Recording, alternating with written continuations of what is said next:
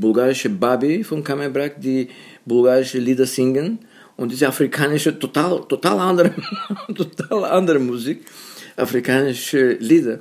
Und trotzdem ist was entstanden. Trotzdem war sehr, es war sehr schön. Die wurden herrlich empfangen. Die Babi haben begonnen, an der, an der afrikanischen Rhythmen zu tanzen und umgekehrt. Also die Afrikaner haben versucht, sich anzupassen an die bulgarische Stimmen und so. Es war fantastisch.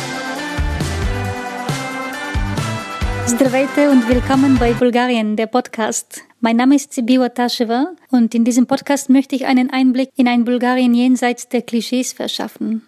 Dazu lade ich Gäste aus allen Bereichen und Schichten ein, manche mit interessanten Geschichten aus oder über Bulgarien, andere als Experten auf einem bestimmten Gebiet. Nach einer kurzen Sommerpause im Juli sind wir jetzt im August an der bulgarischen Schwarzmeerküste und zwar im Norden in dem kleinen Dorf Kamenbrek. Mein Gast heute ist Juri Czeriski und ich freue mich sehr, dass wir uns jetzt live sehen. Willkommen. Oh, danke für die Einladung. Du bist eine Person, die viele Interessen und viele Jobs hat. Du bist eigentlich hauptberuflich Fotograf. Du lebst in Wien, bist aber sehr stark mit Bulgarien verbunden in Dobritsch aufgewachsen. Damals hieß es Tubuchin und groß geworden und dann Ende der 70er nach Wien ausgewandert. Aber jeden Sommer auf der nördlichen Schwarzmeerküste zu finden. Dieses Jahr hast du dieses Festival Jazz im Dorf organisiert, zum sechsten Mal. Ich war live dabei und es war wunderschön, zwei Tage lang. Wie war das dieses Jahr für dich, die Veranstaltung? Wie ich, wie ich sehe, du weißt mehr über mich als ich selber. Wie war es heuer? Es war schwierig, ganz einfach die Termine zu halten, die Musiker auszusuchen, nicht sie zu verlieren, und da sind irgendwie persönliche Kontakte immer. Ich kenne die Musiker von früher, ich spreche mit denen regelmäßig. Deswegen gelingt mir möglicherweise das Ganze. Äh, es ist ein, ein Seilakt, es ist ein Balanceakt zwischen von einer Seite der Kavarna-Gemeinde und der anderen Seite der Musiker. Und zu sehen, bekomme ich jetzt das Geld, bekomme ich einen Sponsor, bekomme ich zweiten Sponsor, sind die Musiker noch da oder sind sie schon anders besetzt? Es war kompliziert. Meine Idee ist, ähm, diese Festival international zu machen und es gelingt mir immer zum sechsten Mal immer wieder Leute aus Ausland zu, einzuladen. Noch dazu, ich suche sie sehr sorgfältig aus, weil ich will keinen Heavy Jazz haben. Ja. Da muss eine Stimmung entstehen im Kamenberg spe spe speziell. Ja. Es wird am Schluss ein großes Party, obwohl das Jazz ist, es wird eine riesen Party dort. Also du, du warst dort, du hast das sicher gesehen. Ja, das habe ich genauso erlebt.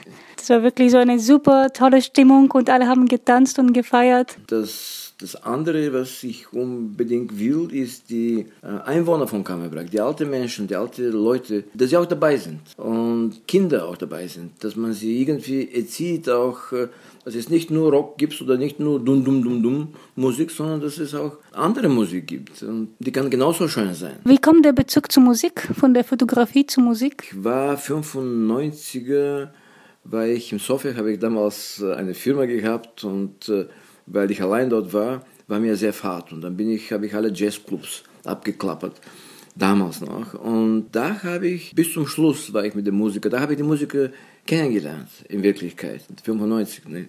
Stimmt, tatsächlich, ja. Ich bin auch nach dem Konzerten geblieben, habe ich persönlich die kennengelernt und die schönste Musik, äh, Happeningen, ich, ich kann es nur so nennen, waren nach den Konzerten, wo die Leute schon weg waren und alle weg waren und am Schluss waren nur die Musik, Musiker da und ich habe noch ein bisschen was getrunken, ein bisschen was geplaudert und plötzlich siehst du, einer setzt sich an das, irgendein Instrument und fängt an, irgendeine Melodie zu, spielen und plötzlich kommt ein, ein, ein zweiter, ein dritter und vierter und entsteht bis 5 Uhr in der Früh, bis 6 Uhr, fantastische Sachen sind entstanden da. Dann viel später vor ein paar Jahren, äh, es gab einen Film, das heißt Gegen die Strömung. Ich wurde da eingeladen als Kameramann. Das war ein Schiff, an die Donau und da sind immer wieder Musiker von den verschiedensten Ländern eingestiegen, einige Zeit mit uns gefahren, haben sie Musik gemacht, äh, dann sind wieder ausgestiegen, sind die anderen gekommen und das Schiff ist bis zu dem Delta nach unten gekommen. Das war fantastisch und sehr schön. Das hat mir vielleicht noch mehr Energie, noch mehr Power gegeben, hier im Dorf, im Kammenberg, äh,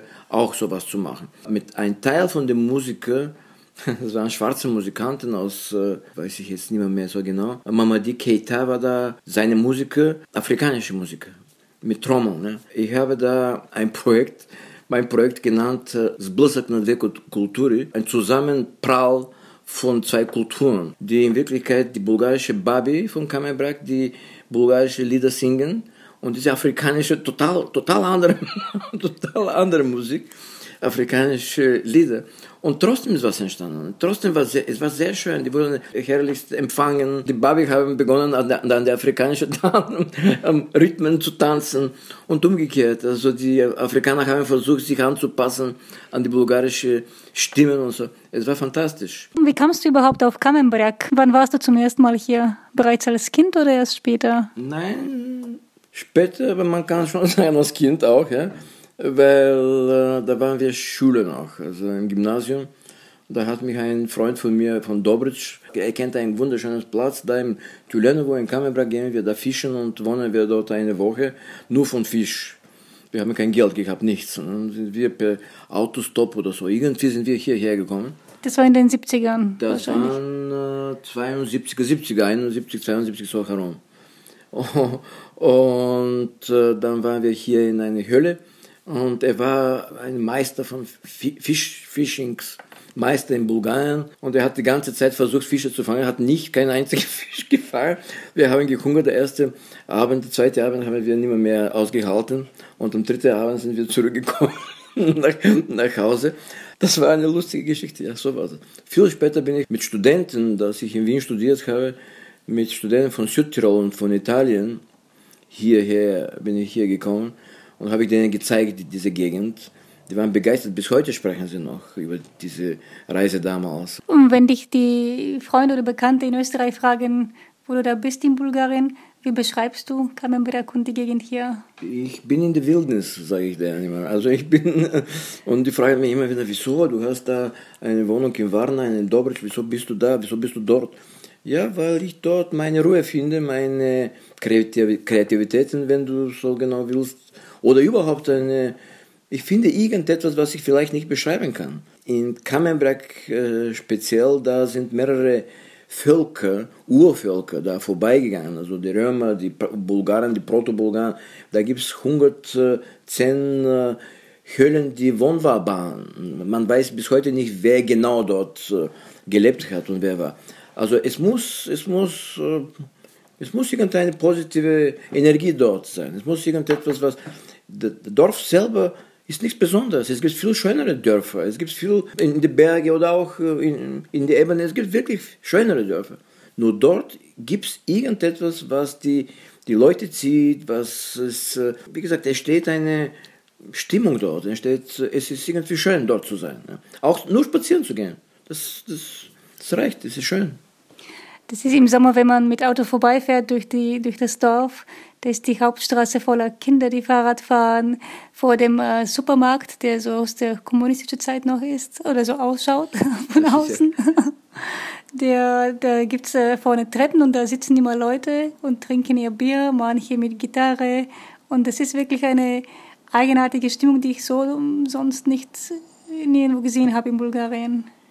Ja, es ist tatsächlich so. Im Sommer sind sehr viele Leute, die kommen aus Sofia, aus ganz Bulgarien, sogar Leute, äh, die aus Kanada kommen. Jedes Jahr, jedes Jahr kommen die, nehmen den Flieger, sogar in der Pandemie sind sie hier gewesen.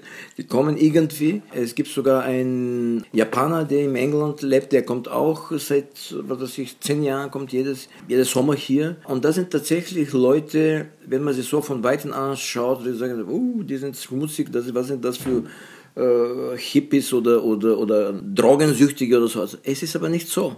Es ist total falsch. Es ist absolut nicht so. Da sind Professoren, da sind Rektoren, da sind äh, Musiker, da sind verschiedene Intellektuelle, die wollen ganz einfach im Kammerberg ausschalten, irgendwie anders sein und total, ganz einfach so leben. Ja?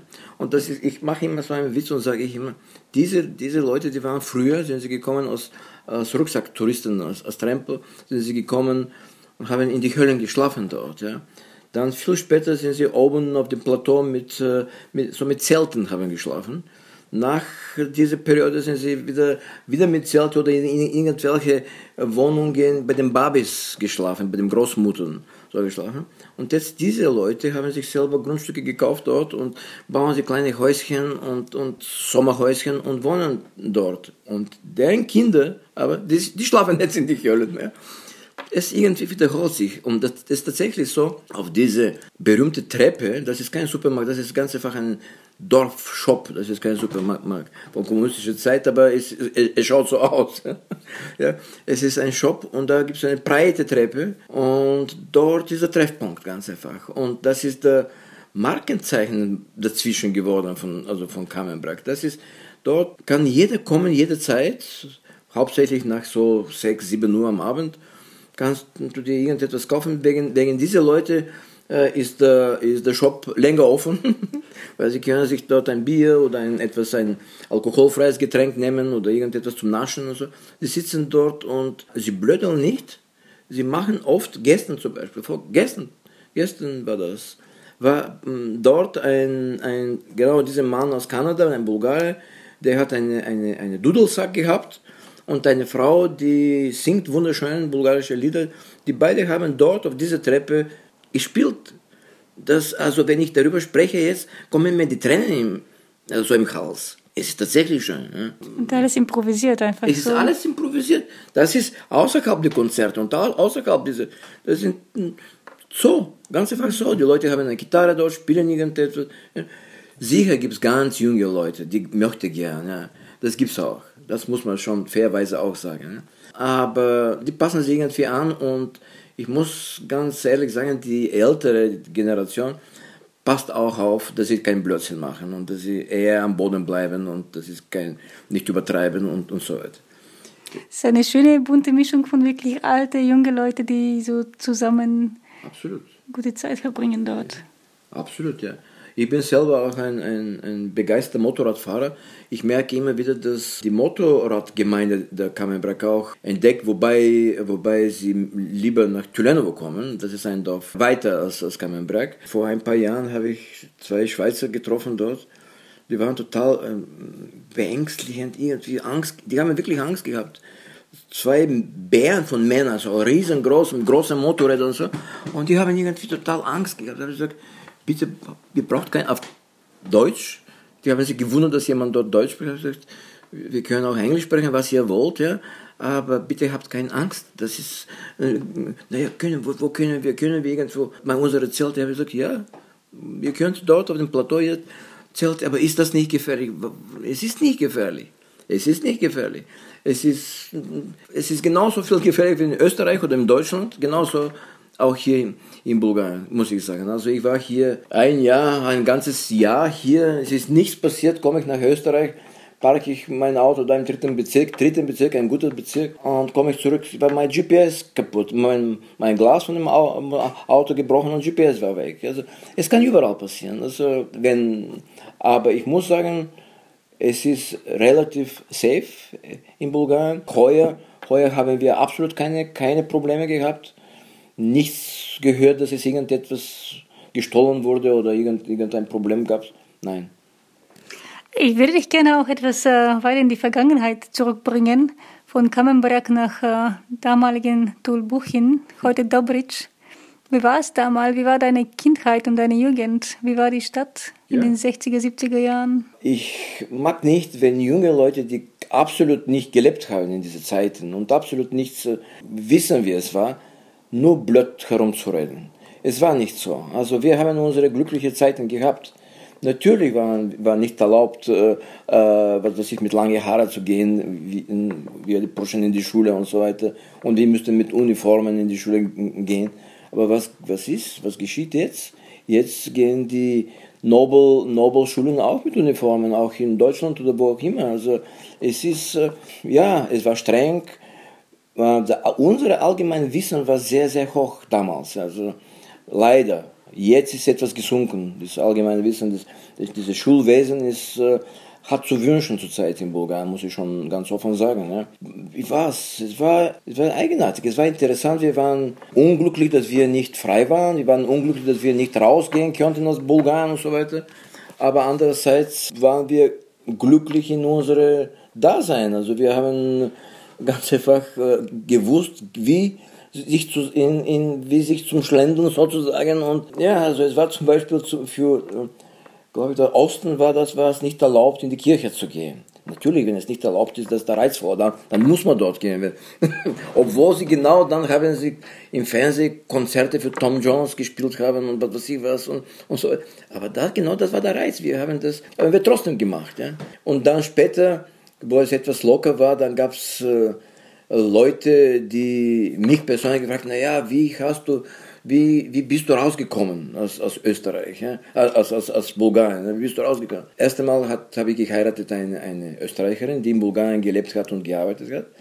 Das war eine gemischte, oder wie das heißt, Ehe. Und äh, das war locker. Zweitens fragen sie mich, wie kommst du da raus? Wie bist du rausgekommen aus Bulgarien?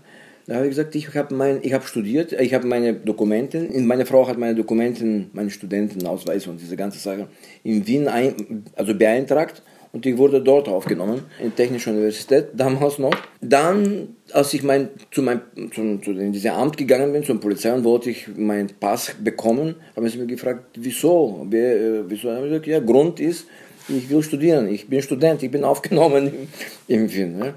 Da gab es ein Gespräch da mit einem Ober oh, oh, Beamter, der ein bisschen hoch war. Der hat gesagt, weißt du, wer im, im Ausland studiert?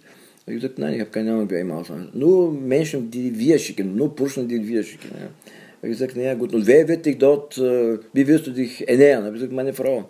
Und da war die, damals habe ich das Glück gehabt, dass es gab diese Abkommen, glaube ich, Helsinki oder so, irgendein Abkommen genau für diese Ehren, also gemischte Ehren von Ost-West und so weiter. Es gab, gab irgendein Abkommen und wahrscheinlich ich, bin ich da Glück gehabt, ganz einfach. Es gab sicher, es gab, wir haben es, wir haben es gewusst, es, gibt, es gab sicher schlimme Sachen.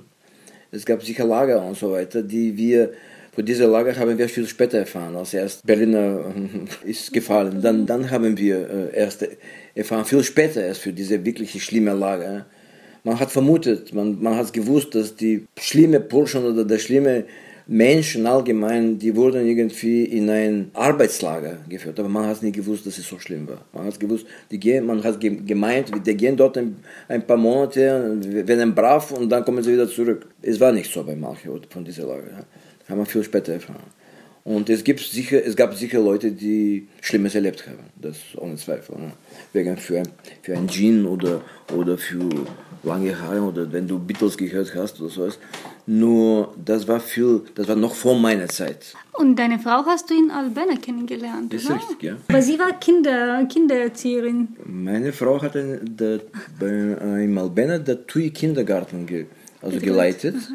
Äh, und ich war damals als Student, habe ich gearbeitet als äh, Administrator im, im Hotel. Ja. Aha, und eines Tages war sie krank oder verkühlt und ich habe mich gekümmert um sie. Oh. Und das hat, das hat funktioniert mit dem bulgarischen Schnaps. Rakia. Rakia, ja, genau, mit dem Rakia.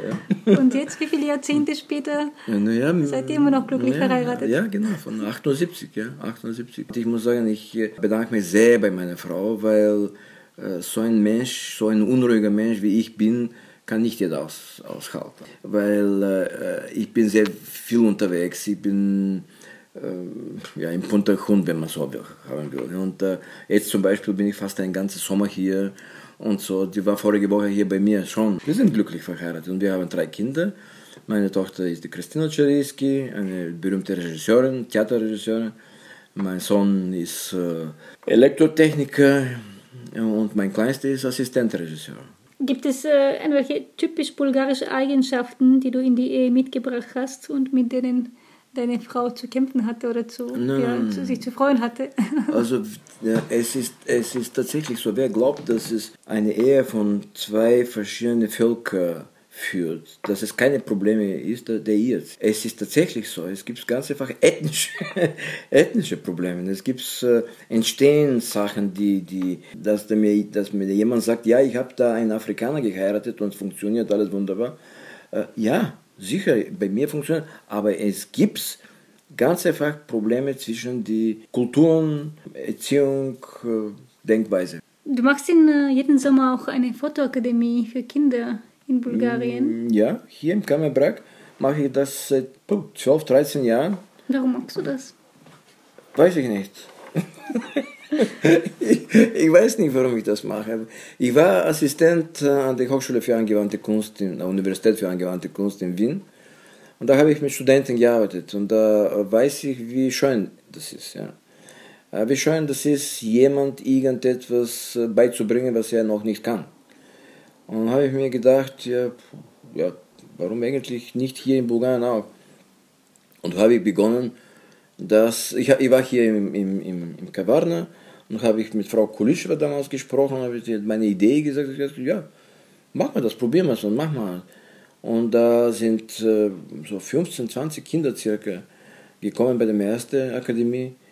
Und da habe ich versucht, es zu machen und das habe ich so gemacht, wahrscheinlich total anders als jeder andere, Bulgare oder auch, weil sie waren total begeistert, die Kinder. Und das hat sich herumgesprochen. Und ich habe sie zum Beispiel gebeten, dass sie am Anfang absolut nicht äh, mich mit äh, Herr Lehrer oder so irgendetwas. Also ich bin der Juri, wir sind gleich und ich, wir sind hier eine, eine Familie, ein großer. Jeder kann mit seinen Problemen zu mir kommen oder wenn er nicht versteht, muss sich nicht schämen und noch einmal fragen und so weiter und so fort. Also Sachen, die die hier noch nicht gewöhnt waren. Vielleicht jetzt äh, beginnen manche Lehrer auch so, so in Bulgarien zu sein. Aber damals waren sie nicht, äh, haben das nicht gekannt und das war für den sehr interessant.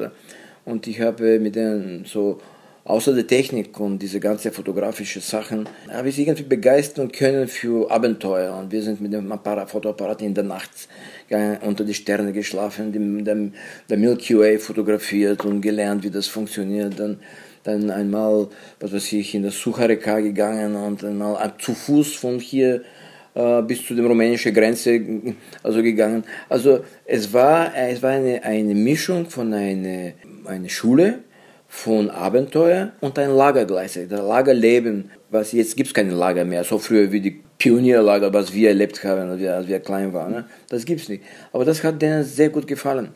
Und bis heute, bis heute, manche von diesen Kindern sind, leiten jetzt äh, irgendwelche Fotoclubs in England oder in Deutschland oder was auch immer. Manche sind Journalisten geworden, die andere, zum Beispiel ein Ornithologe, der unbedingt fotograf äh, also fotografiert mit, mit seinen großen Optiken und so weiter. Ich habe denen was gegeben und was das, das Schönste ist, das schönste Dankeschön ist, ist, wenn mich Jahre später jemand sagt, du hast mir damals mit Trief und sagt, ah, Jürgen, du, hast, du hast mir damals das und das gesagt. Ich habe total vergessen, was ich ihm gesagt habe. Also, aber er, er, er merkt sich das. Er hat sich das gemerkt, er hat das mitgenommen. Für ihn war das wichtig. Und das finde ich schön, das finde ich extrem gut, wenn man diese jungen Leute irgendetwas gibt. Das war gesponsert von dem, auch von der Obstewaka Warner. Und so haben wir die Kinder von der Straße weg gekriegt, also von dem Diskus oder was weiß ich. Äh, und die waren glücklich, wenn man den Kindern irgendetwas bietet und macht das richtige Format oder richtige Art und so. Es, ist, es funktioniert. Ich mache, wie gesagt, 13 Jahre und da sind Kinder, die das schwierigste Alter sind. Das sind zwischen 13 und 17, 18 Jahre alt. Das sind drinnen. Und äh, ich muss sagen, wir, wir, waren, wir, wir, gehen immer schwimmen in dem, im Meer und so. Äh, wenn, wenn, wenn jemand sagt, ey, super machst du das. Super, aber nur ich weiß, wie ich das mache. Weil da sind 13 Jahre, ich muss am Holz klopfen, es ist nichts passiert. Niemand, nie in dieser 13 Jahren ist was passiert. Aber die gehen im Wasser und ich stehe oben hoch und zähle Köpfe, wie, wie viele Köpfe sind im Wasser und wann sie alle rauskommen. Das ist so eine 24-stündige Belastung, totale Belastung. Aber letztendlich, äh, wenn du, wenn du weißt, dass es irgendetwas bleibt und es gefällt die Menschen, die Kinder und das ist schön, das ist sehr schön. Und wo sind die schönsten, du bist der Kenner, wo sind die schönsten Fotomotive in Bulgarien? In Bulgarien gibt es extrem viele, extrem, extrem viel, viel zu fotografieren. Viel zu fotografieren. Wie soll ich sagen, wie soll ich das vergleichen? Mein Professor hat gesagt, du kannst eine Ausstellung machen von einem Quadratmeter Erde. Bulgarien ist viel, viel größer als ein Quadratmeter. Und nicht nur das, also es gibt so viele Motive, die man machen kann. Ich muss gestehen, ich war meine, meine letzten zehn Jahre aktiver Werbefotograf für eine riesengroße österreichische Möbelfirma. Eingestellt.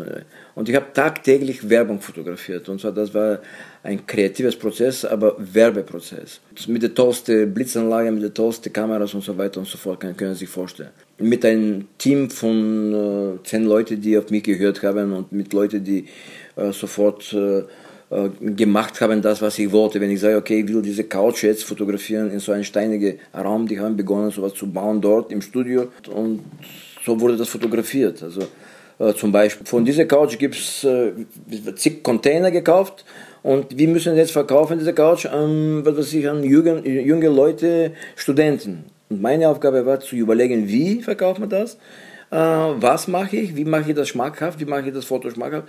Diesen Menschen das wirklich zu verkaufen und im Katalog zu, zu Und das war sehr intensiv, diese zehn, letzte zehn Jahre war sehr intensiv, das war tagtäglich. Und jetzt bin ich eineinhalb Jahre, zwei, nimmer mehr dort. Ich, hab, äh, ich bin schon am Ende von meiner Arbeits, aktiven Arbeitszeit und ich muss dir gestehen, ich habe ein Jahr lang keine Kamera in der Hand gehabt. Ich habe genossen, keine Kamera in der Hand zu haben. Ne? Worauf bist du stolz in deinem Leben? Oh, ich bin stolz auf meine, auf meine drei Kinder natürlich, ich, meine Frau, äh, auch, äh, dass ich was erreicht habe für, für denen und äh, Ausbildung, meine Connection über, also ich, ich bin zwischen zwei Stühle immer. Also wenn man mich jetzt fragt, was bist du Österreicher oder Bulgar, kann ich sagen, ja, ich bin Bulgar, aber ich bin genauso ein Österreicher. Wir sind Menschen, die zwischen zwei Stühle leben, zwischen zwei Welten leben. Ne? Also für die Bulgaren hier werde ich nie hundertprozentige Bulgar mehr sein, ja, weil ich, er ist dort, der ist da in Österreich, der lebt dort seit 40 Jahren, mehr als 40 Jahren. Also für die Österreicher in Österreich bin ich auch nicht Österreicher. Ich kann fünf äh, österreichische Pässe haben, aber da die wissen, ah, der ist, der ist, der, der ist dort von unten, der ist von, von Bulgarien, ah, da sind die Wilden da unten. Da bin ich auch nicht, nicht, nicht, nicht gern. Und dann, mit das muss man leben, ganz einfach. Ich sage immer wieder für solche Personen, die so leben wie ich, mit dieser äh, psychische Belastung für manche, ja, muss man ganz einfach sich äh, sein Leben zurecht äh, machen und äh, mit, mit diesen Gedanken, mit diesen Problemen, mit diesen, das ist kein Problem natürlich, mit, mit, mit diesem Dasein leben aus und das Beste machen von das. Was kann man von den Bulgaren lernen? Oh, viele, vieles. nimm ein Auto, nimm eine Autowerkstätte. Ja. Du gehst in eine Werkstätte in, in Deutschland oder in, in Österreich, sind alle mit äh, Handschuhe und so und äh, stecken das Auto im Computer und sagen, ja, das muss man tauschen. Ja. Und, und werfen einen Riesenteil weg. Ja. Und äh, du bekommst einen Riesenteil zurück. Äh, wegen irgendeiner Kleinigkeit. Du gehst hier in eine Werkstätte und sagst, ja, ja, das ist kaputt, ja, ohne irgendeinen Computer oder so weiter, auch teilweise auch mit Computer, aber ohne Computer. Er hört das an der Motto, er erkennt das, nimmt dieses Teil raus, zerlegt dieses Teil auseinander, nimmt diese kleine und er wirft nicht so viel, so viel an Menge von Material weg. Also er repariert diese, dieses, das glaube ich, das kann man lernen. Man kann lernen von den Bulgaren auch kochen. Landwirtschaft, auf alle Fälle. Bulgaren sind sehr gute Landwirte und Gärtner. Gärtner. Äh, du siehst hier in diese Dörfer, jeder, jeder äh, Haus hat eigene Garten mit Tomaten, mit Gurken und mit, was weiß ich alles, Melonen und äh, alles. Also, und das kann man lernen. Und ich habe ein wunderschönes Projekt, das ich leider noch nicht verwirklichen habe und ich bin auf der Suche für Subventionen und Geld. Äh, mein Projekt heißt 356, ähm, 365 Tage. Ich wollte hier in Bulgarien in einer Familie, in einer Dorffamilie leben und jeden Tag dokumentieren, was die machen. Eine Dorfleute, was sie jeden Tag essen, was sie, was sie gerade jetzt in die Erde ähm, geben, was, wie, sie, wie sie leben diese, diese ein Jahr lang. Ja vielleicht mache ich es noch. Das ist etwas, was mich reizt, weil das, sind, das ist Kulturgut. Das hinterlässt, wenn du willst, Rezepten. Ganz blödes, blöde Sache. Das ärgert mich bis heute, dass meine, meine Rezepte von meiner Großmutter nicht ähm, erhalten. Gestern habe ich meinen 92-jährigen Vater gesagt, bitte fang an, ein Buch zu schreiben, oder, oder nicht Buch, sondern Rezepten, die Rezepten aufzuschreiben, was du kennst. Was du, er, hat, er ist ein fantastischer Koch, kocht fantastisch übrigens und noch viel mehr. Die sind auch, äh, soll ich sagen, Kinderliebende. Die Bulgaren sind Kinderliebende, als die, vielleicht jetzt werden manche Deutschen und Österreicher mich äh, schimpfen, aber es ist tatsächlich so. Manchmal, manchmal habe ich das Gefühl, dass man in Deutschland oder in Österreich mehr auf die Hunde oder Katzen und so weiter Wert legt und oh, die Hunde und Hunde und so weiter. Aber wenn ein Kind irgendwo weint, daneben irgendein kleines Kind, oh, der Kleine, der kann, kann die Mutter ihm nicht, nicht zusammen, also da sind da eben diese Kulturunterschiede, was ich, worüber ich früher, vorher gesprochen habe. Da gibt es Sachen. Man kann, man sollte die positiven Sachen lernen von einem, von einem, von einem und von dem anderen. Ja. Andererseits von, von dem Deutschen und, Öst, und äh, Österreicher kann man die Genauigkeit, äh, die Pünktlichkeit äh, lernen. Also die, die, die, die Liebe im, im, im, Detail. Also Bulgaren sind schlampig. Die bauen irgendetwas, aber schlampig. Die Deutschen machen das nicht. Die machen das Detail genau schöner, äh, toller. Äh, die halten die Termine und so weiter. Das ist etwas, was die, da, da ist hier hapert. Aber meine Frau sagt immer wieder, die bulgarischen fünf Minuten sind äh, viel, viel, viel, viel größer als die österreichische oder, oder die deutsche. Ich komme gleich, das ist, komme. ja. Aber das ist vielleicht, das ist vielleicht das Salz von dem, von dem, von dem Volk. Das ist vielleicht auch, äh, vielleicht ist genau deswegen kommen so viele Deutschen hier zu, zu, zu leben nach, nach, nach Bulgarien jetzt. Das beobachte ich jetzt. Am Anfang waren sehr viele Engländer, die in Bulgarien gekommen sind zu leben, dann sind sie wieder zurück. Ja. Aber jetzt kommen Deutschen interessanterweise und die kommen deswegen, weil genau manche sagen, diese Genauigkeit, denen geht es auf die, auf die Nerven, diese, diese Strenge und diese, natürlich gibt es auch andere Sachen, warum und weshalb, aber ähm, ja. Und da du jeden, jeden Sommer hier eine längere Zeit verbringst, was, was für Veränderungen siehst du in Bulgarien? Oh, große, große Veränderungen. Es gibt in Bulgarien gibt's große Veränderungen. Erst einmal die Bulgaren sind weniger gastfreundschaftlich geworden. Also früher waren sie, als sie ärmer waren, waren sie mehr gastfreundschaftlich. Vielleicht ist das eine etwas von Kommunismus, was sie bekommen haben. Die sind dicker geworden, viel dicker. Also schaut ihr bitte Fotos jetzt von den 70er Jahren, da habe ich unlängst solche Fotos gesehen von 70er Jahren, von Warner, Fußgängerzone zum Beispiel. Da gibt es nicht ein dicker. Auf diese Fotos sind mit hunderte von Menschen, da gibt es nicht ein dickes Kind, nicht ein dicker Mann oder eine dicke Frau ja, dort. Ja. Heute, wenn du dasselbe Straße fotografierst, sind lauter dicke Menschen. Also irgendetwas stimmt nicht mit der Ernährung, mit der Bewegung von den Kindern, mit der Erziehung oder keine Ahnung was. Also das ist das eine. Ich weiß, warum du mich das fragst. Du fragst mich, wie der Bulgarien schöner ist geworden. Bulgarien ist ganz einfach schöner, es ist moderner, es gibt viel mehr Sachen natürlich. Es ist westlicher geworden, ohne Zweifel. Die Menschen, die Menschen, bei den Menschen hapert es. Bei den Menschen, manche Leute sind reicher geworden, aber nicht reicher im Kopf leider. Auch die Kinder von, diesem, von diesen Leuten, ja, da, da, da muss man schon... Was mich stört, also ist das, dass es gibt keine wie soll ich sagen, kein Regierungsprogramm sozusagen für die Erziehung von den Kindern, wenn du willst, von den Menschen allgemein. Ich werde nicht vergessen, als ich nach Österreich gekommen bin, damals 78, 79 herum, gab es im Primtime im Fernsehen einen Zeichentrickfilm von einer Familie von Schweinchen. Und diese Familienschweinchen werde ich bis heute nicht nie vergessen. Die, das waren zum Beispiel so, die sind irgendwo auf ein, auf ein Picknick gemacht, dann haben sie die ganze, alle, die ganze Mist dort gelassen und der kleine Schweinchen ist gegangen, hat den Mist wieder eingepackt und hat den Mistkorb geworfen und hat gesagt, Papa, Mama, so machen wir das nicht. Das war ein Zeichentrickfilm. So haben die, die Regierung hat die Menschen die kleinen und die großen Menschen erzeugen, dass sie, dass sie sauber, sauber halten, dass sie nicht. Äh, und, und, das fällt mir hier, das gibt es nicht hier, leider nicht.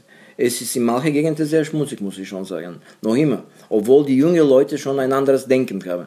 Die jungen Leute beobachte ich jetzt hier im Kamenberg und Tülen und überall herum, denken anders. Die, die, die schauen, dass es sauber ist, die schauen, dass es die Leute, die mit Ausbildung, muss ich auch leider sagen, die Leute, die mit ein bisschen mehr als ein, Buch gelesen haben, also die, die, die schauen, dass dieses Land auch schöner wird und, und äh, auch schöner für sich selber und schöner für die Gäste natürlich.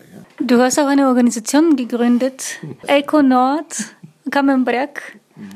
Warum und was macht die Organisation? Ja, das ist genau, ich, das, war, das war mit sehr viel Energie, habe ich das gemacht. Äh, der EcoNord ist eine Organisation, die die Fauna und Flora für die Nordküste Bulgariens auf das aufpasst, sozusagen, mit ganz grob gesagt. Ja. Wir haben auch, wir waren die erste, noch bevor hier andere westliche Firmen, äh, Organisationen gekommen sind, waren die erste, die Delfine versucht zu zählen und, und äh, Wir haben hier sehr oft äh, die Gegend herumgeputzt von, von Mist und haben junge Leute organisiert. Wir waren in die Schulen, haben die mit, mit, mit den Kindern gesprochen. Leider war es ist ein bisschen in, in Sand gelaufen, weil wir sind die, kann behaupten, der einzige Umweltorganisation in Bulgarien, die nicht subventioniert ist, keine Programme und keine westliche Gelder gekriegt hat von nirgendwo. Das ist alles an nur Gelder von den Mitgliedsbeiträgen und, und, und meine persönliche sozusagen. Ne? Und, und, so kann nicht funktionieren, also zu wenig, ganz einfach. Ja. Deswegen ist jetzt gerade ein bisschen ins Wasser gefallen. Ich, wie gesagt, ich war die letzten zehn Jahre auch sehr beschäftigt mit anderen Sachen. Und die Leute hier, die sich auch um die Sachen gekümmert, die sind auch größer geworden, die sind auch, haben ein eigenes Leben, die sind auch ausgewandert teilweise und so weiter und so fort.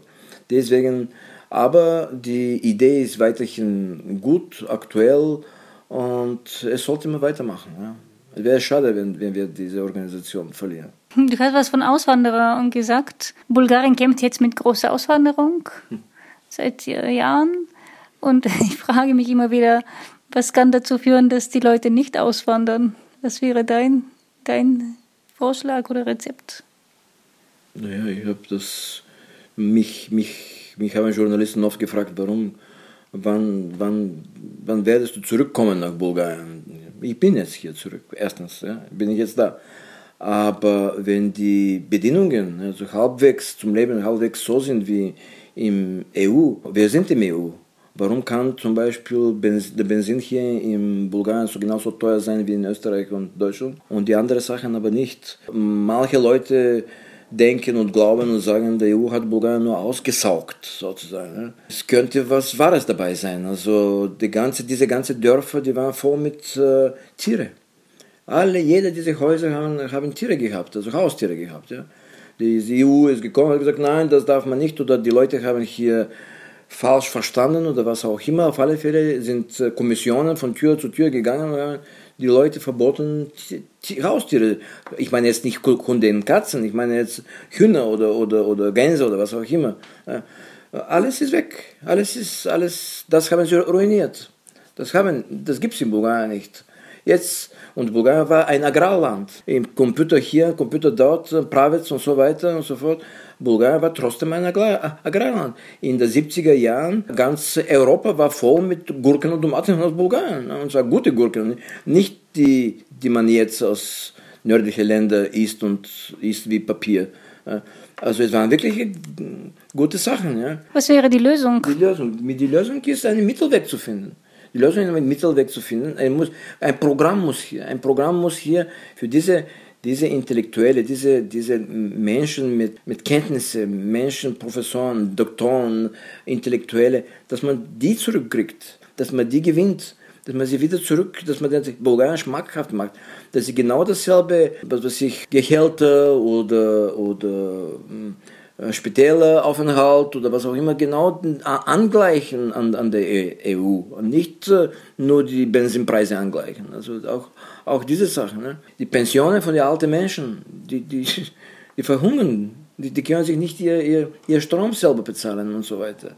Es ist schade. Es ist, und genau die alten Menschen, genau, ich habe vorher gesprochen über die, über die Rezepten. Genau die alten Menschen, die tragen so viel Informationen mit sich. Die können dir sagen, wie man einen, einen Garten einlegt, wann, welche, welche Jahreszeit musst du was hinein in diese Erde geben, dass du dann später, dann und dann erntest und so weiter. Oder was für Tiere du und wie du die Tiere vermehrst oder was auch immer. Also das, ist, das sind die Informationen, die verloren gehen. Die verloren gehen und zwar rapide verloren gehen. Man muss ganz einfach das Niveau erhöhen. Das ist, das ist alles. Niemand ist im Ausland gegangen, weil es, weil es, wie soll ich sagen, weil es ihm so gezogen hat nach Ausland. Nein, er ist deswegen gegangen, weil es hier das nicht gefunden hat, was er dort findet. Ja? Arbeit, ordentliche, was weiß ich, medizinische Versorgung, äh, Pension, Pensionen und so weiter, die Kindererziehung und, und, und, und, und. Gute Arbeit, wenn du gut bist, wenn du gut bist, bist du gut, gut bezahlt. Ja? Wenn du weniger gut bist, bekommst du weniger bezahlt. Also das ist okay, ja. Du bist gerade auch ein Beispiel für jemanden, der zwar im Ausland lebt, aber auch einiges Gutes für Bulgarien machen kann. Also nicht nur die Sommerakademie, aber du hast jetzt die letzten Jahre auch äh, Spendeaktionen für Krankenhäuser, Ausrüstung organisiert. Wie kam das eigentlich? Ja, ich habe sehr viele Freunde in Österreich, die Ärzte sind. Und ich weiß, dass sie immer die neuesten Maschinen haben und so weiter. Und ich weiß aber auch, dass man in, in diese äh, Städte wie Kavarna zum Beispiel nichts im Spital ist. Absolut nichts. Nur irgendwelche Geräte von noch von dem Zweiten Weltkrieg oder so weiter gibt es Geräte dort. Also die erste äh, Aktion war, also der Herr Botschafter, bulgarische Botschafter in der Schweiz, äh, Exzellent Radin Neidenov hat mich angerufen, wir sind gut befreundet, er hat mich angerufen und gesagt, es gibt irgendetwas im Betten, können wir nach Bulgarien sie bringen? Habe ich gesagt, ja, okay, ich organisiere das. Und das habe ich gemacht. Und die Leute haben wirklich, haben das gebraucht. Das war kurz vor der Pandemie. Also das waren exakt die Sachen, die man in der Pandemie gebraucht hat. Die ganze Mundschutz, Anzüge und so weiter und so fort. Solche Schutzanzüge und so. Betten, Krankenbetten und so. Und die zweite Aktion habe ich heuer gemacht. Das war mehr, waren mehr Geräte, so Ultraschallgeräte, die teilweise, ich habe jetzt, der Herr Professor Riedel, bin ich ihm sehr dankbar, in Wien, der hat ein, ein Gerät, an dem der gearbeitet hat, hat er ausgeschaltet aus dem Stecker, gesagt, den kannst du haben. Ja. Solche Menschen gibt es auch. Ja. Und da habe ich ein, ein, ein LKW gesammelt mit solchen Sachen, mit Geräten verschiedenster Art und habe ich hier gebracht. Ja. Manche Leute sagen, ja, du bist dumm, wieso verkaufst du das? Wieso soll ich das verkaufen? Wieso soll ich das verkaufen? Das ist, das, da, da gibt es einen Sog im Bulgarien. Spitäler, Spitäler. Wenn jemand, wenn jemand da durch diese Geräte gesund sein kann oder wird, ja, das ist jedes Geld nicht wert. Du hast erzählt, dein Vater ist ein sehr guter Koch. Was ist dein Lieblingsgericht in Bulgarien? Bob zum Beispiel. Ich liebe Bob mit, mit, mit saure Gurken und so. Also Weißbohnen? Bohnen, Weißbohnen, grüne, ja, grüne Bohnen. Nein, nein, weiß, weiß, weiße mit saure Gurken? Ja, saure Gurken schmeckt fantastisch. Ja. Aber nicht, nicht hinein, du saure Gurken extra. Also als Beilage. Beilage, extra. ja. Oder, oder Truschier äh, dazu. Ja. Es gibt, es, gibt, es gibt so viele Banitzer natürlich, also das ist ein Klassiker. Meine Großmutter hat eine Jachnia mit äh, Sinislivi gemacht. Das ist eine Eintopf mit äh, blauer Zwetschge, mit blauer Zwetschge. Es gibt so viele, es gibt ganz einfach zu viel. Genau, auch Obst und Gemüse schmeckt hier einfach ja, so anders. richtig anders. Absolut anders. Meine Kinder, wenn meine Kinder hier kommen und eine Tomate essen, haben gesagt, was sind das für Tomaten? Was sind das für Gurken? Die schmecken total anders. Es gibt so ein Sprichwort, was meine Oma immer sagt: von schöne, von, von schönem Madel wird schöne Ehefrau. Und das war das Kommentar meines Vaters zu meiner Kochkunst. Also, wenn du gute Tomaten hast, dann kriegst du auch gute Tomatensauce. Ja, ja. Das schmeckt wirklich richtig lecker hier. Ja, aber ja. Vielen herzlichen Dank für das Interview. Das war Bulgarien, der Podcast, diesmal aus der Schwarzmeerküste. Vielen Dank fürs Zuhören. Ich freue mich sehr, wenn Sie uns abonnieren, überall wo es Podcasts gibt. Oder auf der Webseite www.takt mit c-bulgarien.de-blog. Du bis bald.